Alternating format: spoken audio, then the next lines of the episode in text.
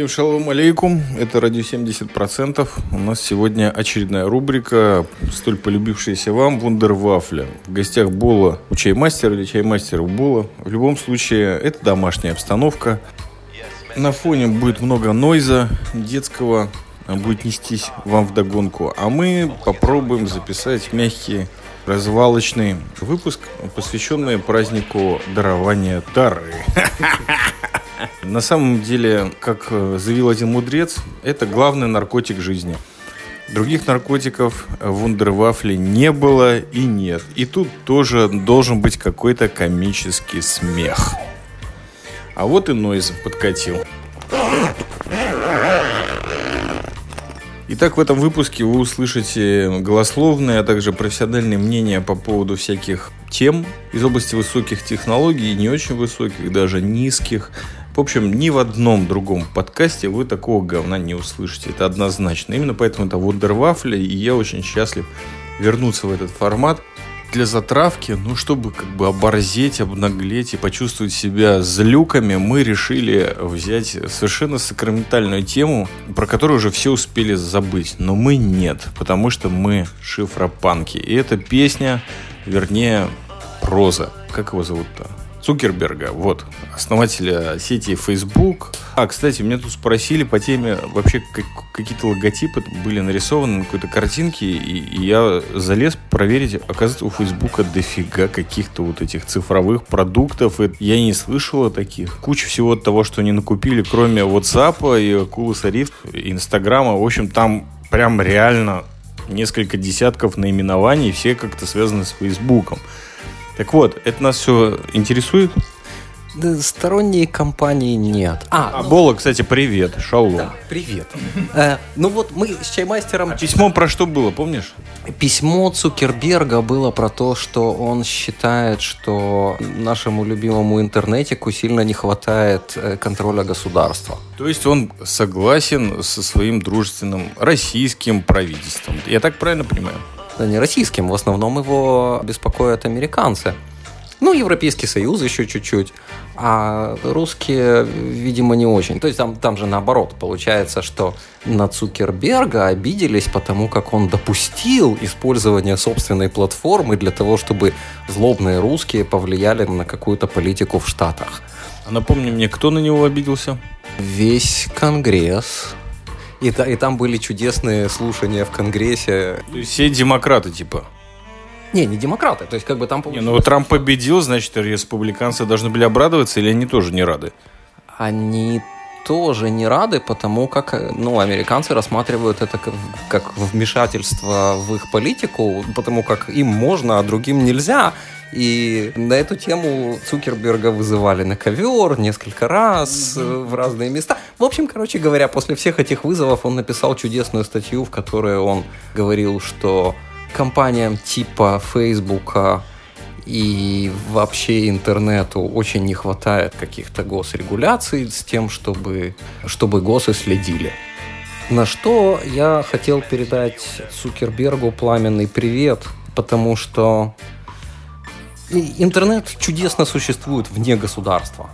И то, что, так сказать, засранец умудрился получить такую власть над таким объемом информации и при этом попасть под раздачу в международных разборках, это его личные проблемы.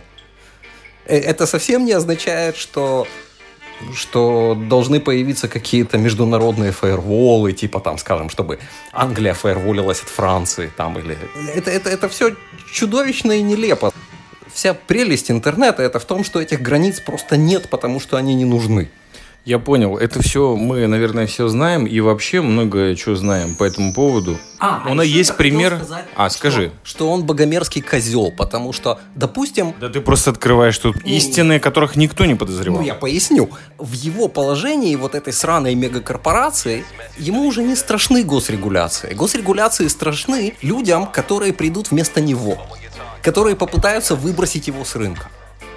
И, и вот им уже будет реально сложно. Ну так правильно, это нормально капиталистическое поведение, уничтожить конкуренцию, особенно ту, которая придет в будущем. Я не вижу в этом на самом деле ничего особенного по одной простой причине. Я живу здесь, в деревне Израиль, и насмотрелся, ну, по крайней мере, опять-таки нужно сделать скидку на то, что мне подают средства массовой информации. Но здесь огромное количество всяких олигархов, которые такой по зоновской поговорке многое что списывают. Вот у них там грохнулся какой-то концерн на пару миллиардов. Или, допустим, деньги в пенсионных фондах куда-то исчезли, испарились. И им государство все списывает. К чему это все? К тому, что обычно вот эти вот все корпоративные твари, они как действуют? У них какой-то косяк, они сразу бегут к государству и говорят, слышите, давайте подмагните, потому что мы же вас когда-то тут всех. Ну и вообще, если вы нам не поможете, то мы там поднимем что-то какое-то движение, бучу, бурю. И, в общем, вам еще двух Трампов насадим. В общем, я не знаю, как это происходит эти на самом деле дела, но смысл в том, что у них это на стандартное поведение. Если у них мега провал, они бегут и списывают это все на народ.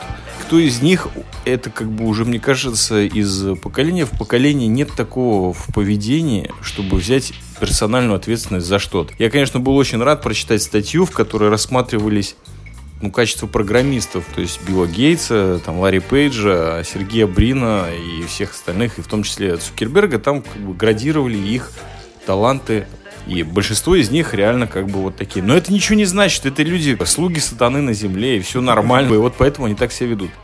Абсурд жизни, в котором мы родились и который мы здесь освещаем в этом подкасте или в этой рубрике, Человек свободного мира, рожденный в лучшей демократии, делает что? На пике своей карьеры, заработав бабки, которые он и его прапраправнуки, которые, я не знаю, у него появятся или нет, не э, а, они не смогут просрать, да? Но что он делает? Тупо действует не демократически. Это, конечно, абсурд, но Слушайте, я другого и не ожидал на самом деле. То есть вот э, вся эта дебильная идея Фейсбука, она и должна была его, наверное, привести к этому. Помимо того, что сама идея того, что Facebook изменил ход политической борьбы в Америке сам по себе кажется мне довольно сомнительным. Тут, мне кажется, более божественные силы мешались в свое время. Но это вообще тоже сам по себе вот такой веселый уличный абсурд. Знаешь, страна, которой президент уже заканчивает свою каденцию, до сих пор воняет и пукает, и плачет, и сходится кровавыми зелеными слезами на то, что он у них президент. Так он уже президент три года. Успокойтесь и начните его уже скидывать прямо сейчас. Чего вы воняете? Он вас палит из Твиттера и берет ваши деньги, а вы в ответ пишете статейки. Ну, блин, реально, в каком мире вы живете, чуваки? Ну и Цукерберг это отражение просто вот этого дебильного мира, где ты сидишь на бабках и пытаешься будущим поколениям или гражданам Америки что-то втесать, абсолютно, так сказать, вот буквально 5 минут обосравшись перед всем миром, не только американским, тем, что у тебя тупо слили вот всю базу пользователей.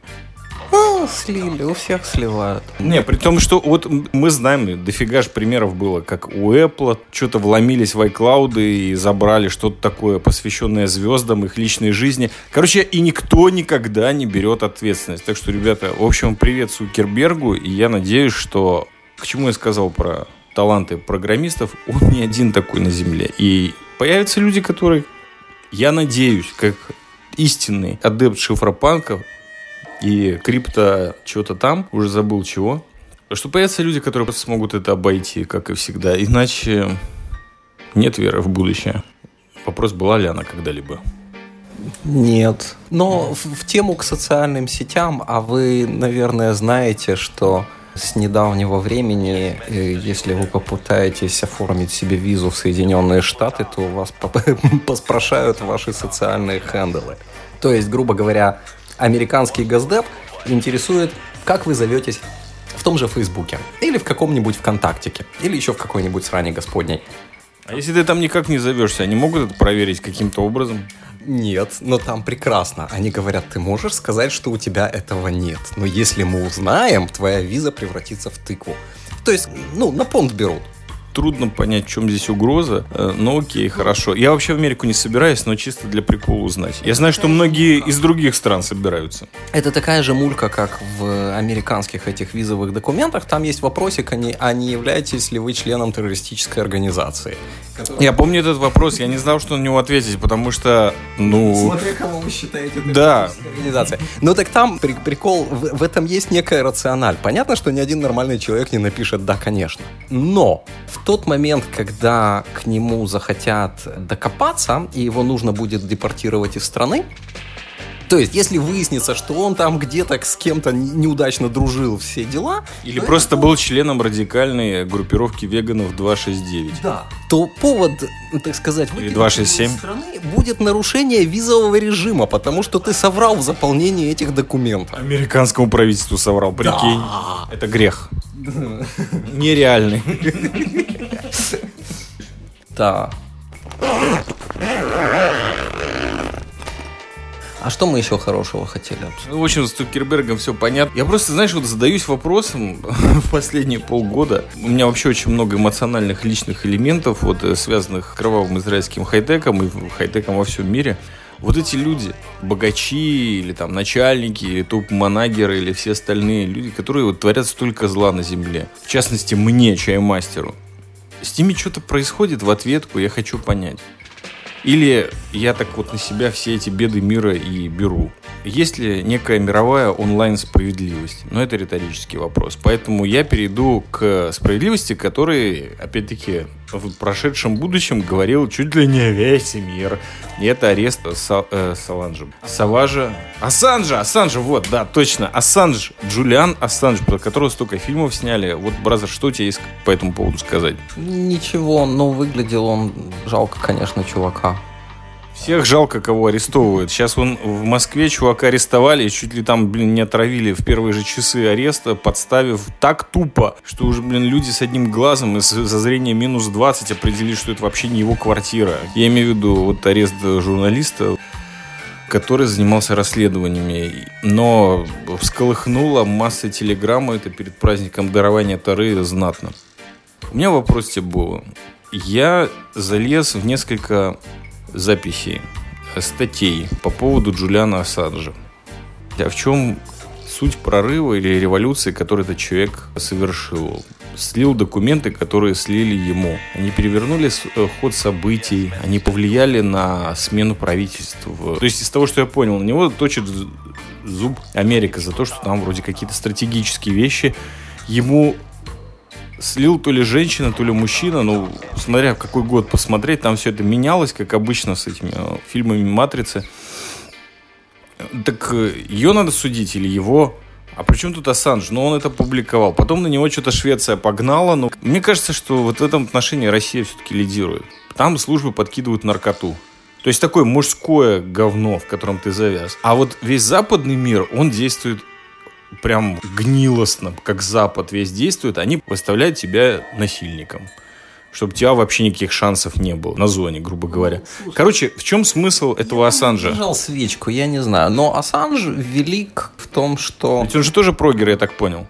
Я, я не знаю, прогер он, не прогер, но там получается такая штука. У американцев есть э, понятие такое whistleblowing, то есть типа засвистеть свисток. Допустим, ты работаешь в какой-то организации, и ты считаешь, что там происходит говно, ну, в смысле, которая противоречит каким-нибудь законам. И тогда ты идешь и говоришь, вот, это корпорация.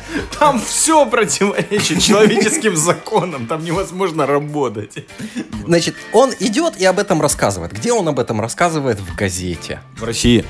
Не, я, я про Америку. Потому что Сноуден ну, туда же убежал, по идее. Да, но и получается, что вот эти самые газеты являются, поскольку в американской системе ценностей эти газеты являются неким противовесом государству. То есть у них там вот эти вот э, система весов и мер, когда у тебя есть законы, а напротив них правительство, а вот сбоку вот та самая сраная журналистика, которая является третьим, как это называется, столпом Пятая системы. власть или третья ну, власть? Пятая, Желтая... Какая-то там по счету да. власть. Так вот, Древнейшая профессия, короче. Да, так вот, Ассанж, лапочка, умудрился сделать... Он же не организовывал газету. Ну, ресурс. Вот.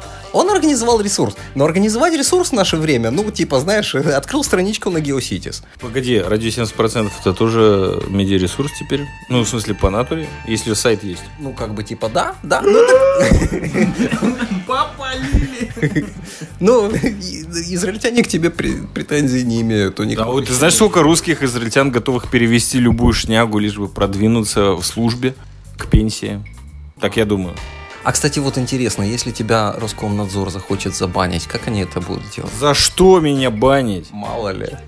Ну вот, ну, ну ладно, я отвлекся. О, тогда я, прикинь, я, ой, у меня сразу же побежали мысли, ты зря задал этот вопрос. Я вспоминаю журнал «Посев», который дал свое название одной из первых групп или проектов Егора Летова вот выпускал всякую дезу и был за границей, и был мигрантский. Но вообще я являюсь довольно-таки социальным человеком. Не припомню, когда я выступал против какого-либо государства. Но это, кажется, бессмысленно. А как же мама анархия, папа стакан портвейна? Во-первых, это не стакан портвейна, это уникум резерва. Это раз. Во-вторых, мама анархия Мама скорее хаос. Да, анархия... Слушай, эти лозунги, их стоит рассмотреть, но если ты панк на сри на дверь, давно уже на меня не работает. Нет, ну так мы про Сан. Про Сан же, да, вот, про, про общем, панка настоящего. Там получилась такая штука. Чувак, не создавая газеты, смог создать платформу, в которой вот эти самые whistleblowers, они там свистят. При этом, поскольку это уже выходит, то есть как бы это не американский феномен, а такой типа планетарного масштаба. Да он вообще не американец, он австралиец. Да, да, да то получается, что там свистят все, кому не лень, и такое впечатление, что большинство материалов, которые туда выпадают, это диза. Ну да. Но платформу для публикации дизы он ее создал и поддерживал долго. И за это ему большое спасибо. А то где бы я столько лузов собирал? Ну, на лурке на лурке они менее скучные. А эти, как они, деньги за что берут? Лепрозорий. А, Лепрозорий, э, кузница. Ну да, но, но нет, они там ввели платные аккаунты. А, а вот он денег не просил. И честно, я ни разу не заходил на этот Wikileaks, э, и там реально все это вот так лежало, как Википедия в статьях. А, я думаю, оно еще до сих пор есть. То есть то, что его арестовали, я не думаю, что лавочка закрылась. Я просто хочу понять, есть ли действительно какой-то у этого эффект? Вот ты опубликовываешь тайную переписку между государствами. Я не думаю, что сейчас в мире есть хоть один адекватный человек, который верит в чистоту помыслов и действий хоть какого-либо человека, связанного с властью, будь то призванный рефрейтор, резервист, и уж тем более политик и т.д. и т.п., член парламента европейского, американского или какого-то либо исландского. Гренландии. Город Нук, привет. Смотри, когда-то у меня была такая теория, что можно добиться какой-то более-менее объективной информации, просто скрещивая источники. То есть, например, то время для я... чего? Что тебе даст вот эта информация о знании того, что государство или правительство, или кто-то конкретно из него грязен, коррумпирован и все. Это, это... Я тогда был наивный и еще на бирже игрался. Нет, это все объясняется. Не, это логично, кстати, принимается. Но моделька все равно не работает. Но идея там была такая, что я беру, например, новостную ленту каких-нибудь русских, э, то есть... Медуза. Нет, я уже не помню, что... А, нет, русские меня тогда не интересовали особо. Батенька, ну, общем... ты э, трансформер. Не, секунду, я жил в Израиле. Значит, я открывал израильские новости и просто смотрел заголовки. Потом открывал Аль-Джазиру и просто смотрел заголовки. Потом открывал CNN. Аль-Джазиру на английском. Ну да, на арабском я не очень. Потом открывал какой-нибудь Нью-Йорк Таймс, там смотрел заголовки. И так по пересечению заголовков там можно было что-то так... Ну, то есть, грубо говоря, там получалась одна и та же херня, но ну, вернее, нет, там, там было много всякой... Ну, потому что Нью-Йорк, э, Нью-Йорк Таймс не публикует какие-нибудь локальные разборки местных э, авторитетов.